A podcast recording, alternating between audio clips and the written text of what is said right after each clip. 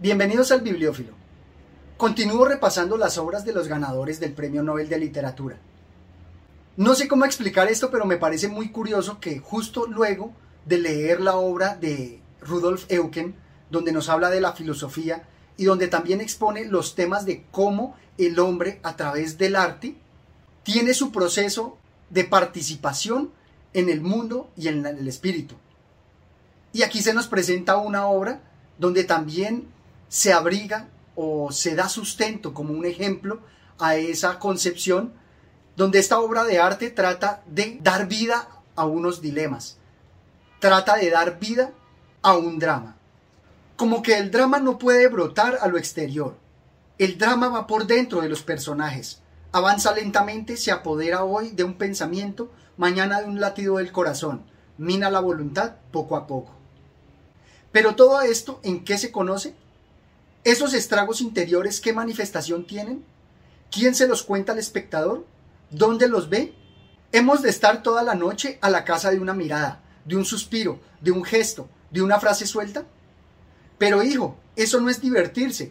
Para meterse en tales profundidades se estudia filosofía.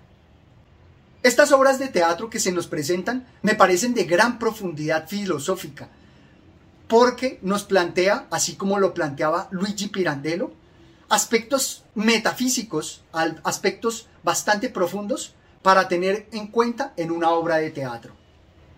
Iniciando con un diálogo en prosa, empieza a manifestarnos sus preocupaciones filosóficas, como son el proceso creativo, la configuración del drama y en especial aquí donde se presenta de una manera un poco más espiritual, también cómo darle forma a unos personajes, que en muchos casos la actividad de los personajes no es un sujeto particular, sino una comunidad o un concepto. Y finalmente, como nos lo manifiesta allí, de qué manera los procesos que se dan en el interior de una persona se pueden manifestar para presentarlos al espectador. Me parece que eso dota de gran profundidad a las obras de teatro que nos presenta este autor. Vamos a ver las obras de teatro El Gran Galeoto y En el puño de la espada de José Echegaray.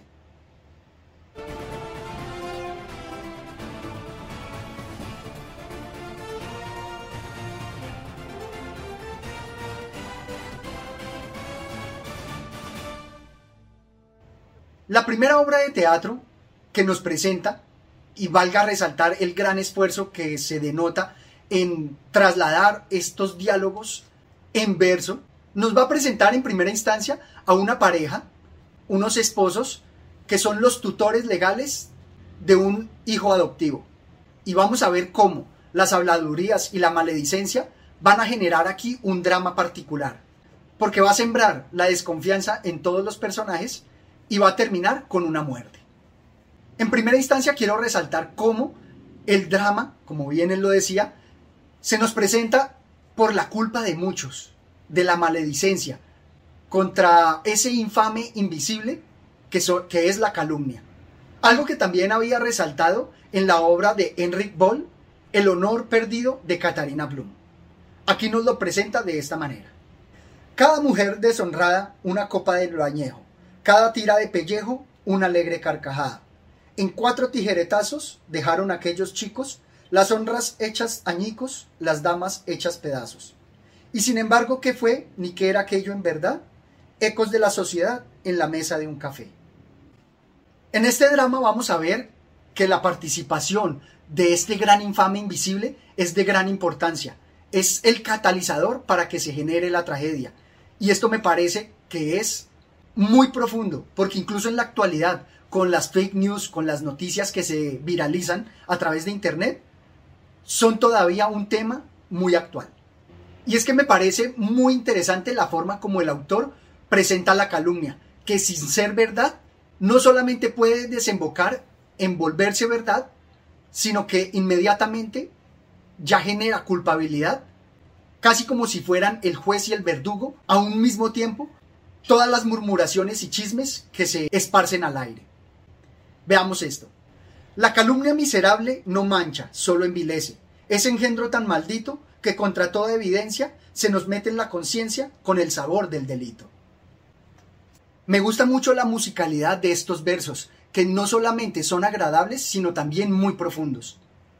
Y aquí no puedo más que recordar la historia de justicia de Vladislav Stanislav Raymond, donde también las palabras o los juzgamientos que hacemos de las demás personas, a pesar de que no sean verdad en un momento, por el simple hecho de nosotros esparcirlos, por el simple hecho de nosotros como sociedad alentarlos y hablar mal de una persona, podemos ser el catalizador para que esa persona se vuelva mala o que los hechos se materialicen.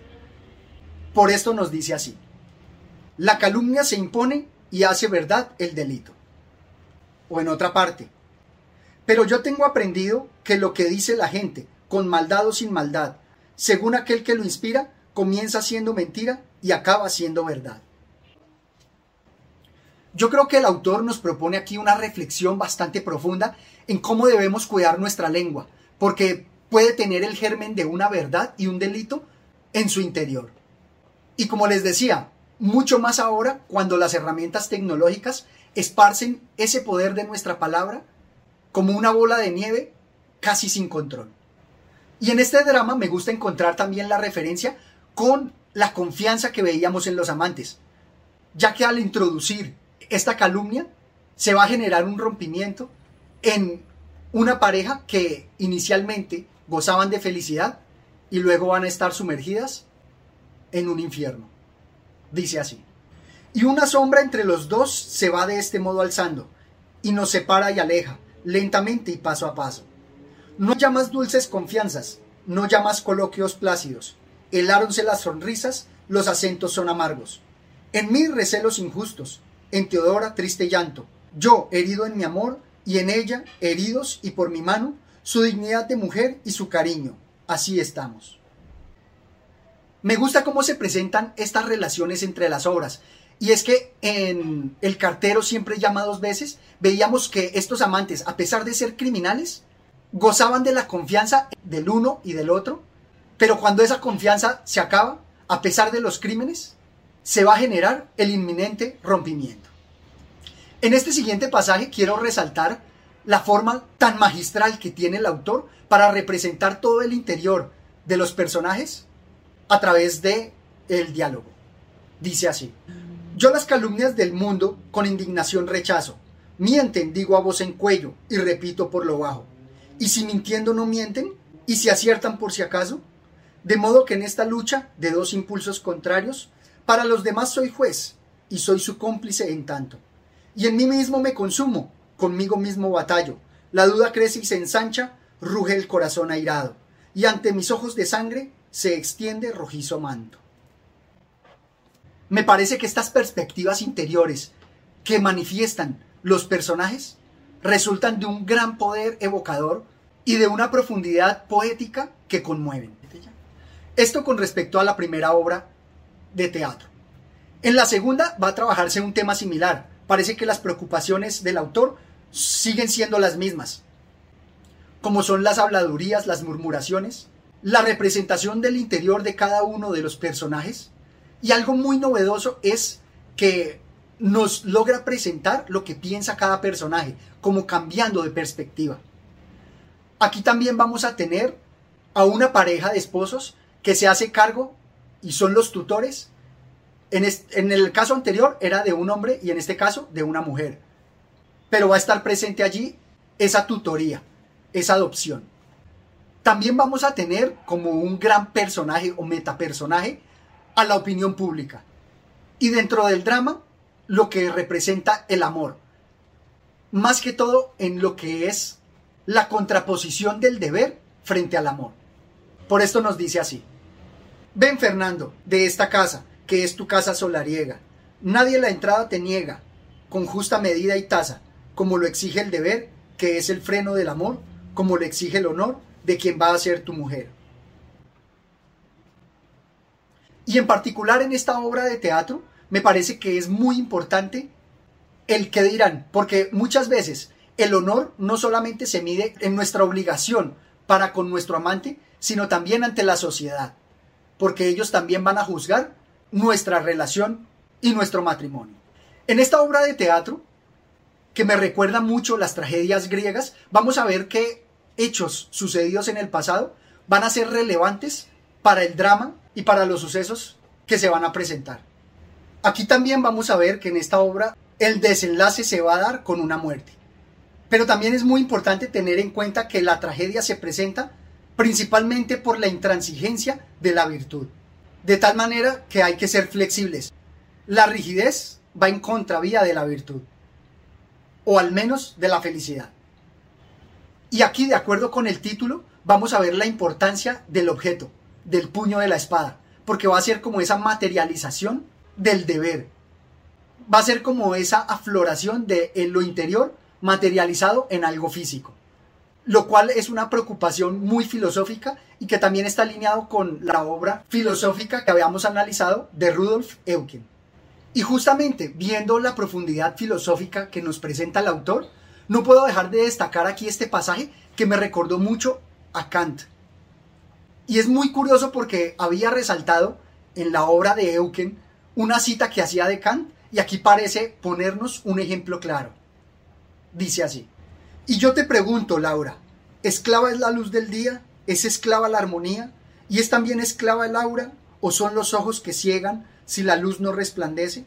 ¿El oído que ensordece cuando sus notas le niegan melodiosos mensajeros?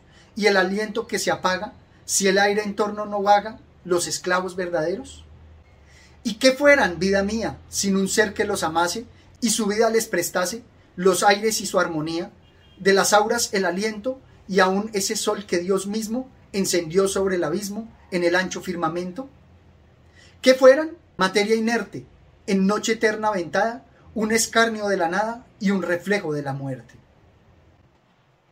No sé a ustedes, pero a mí estas palabras me parecen muy similares a lo que decía Immanuel Kant, en que con el pensamiento se disfruta de lo físico porque es como el universo se ve a sí mismo, tal como dicen acá que los ojos, sin quien los disfrutase, es decir, sin este sujeto que es el que entiende a nivel filosófico, sin este sujeto no tendrían quien valorase esa belleza, esa armonía.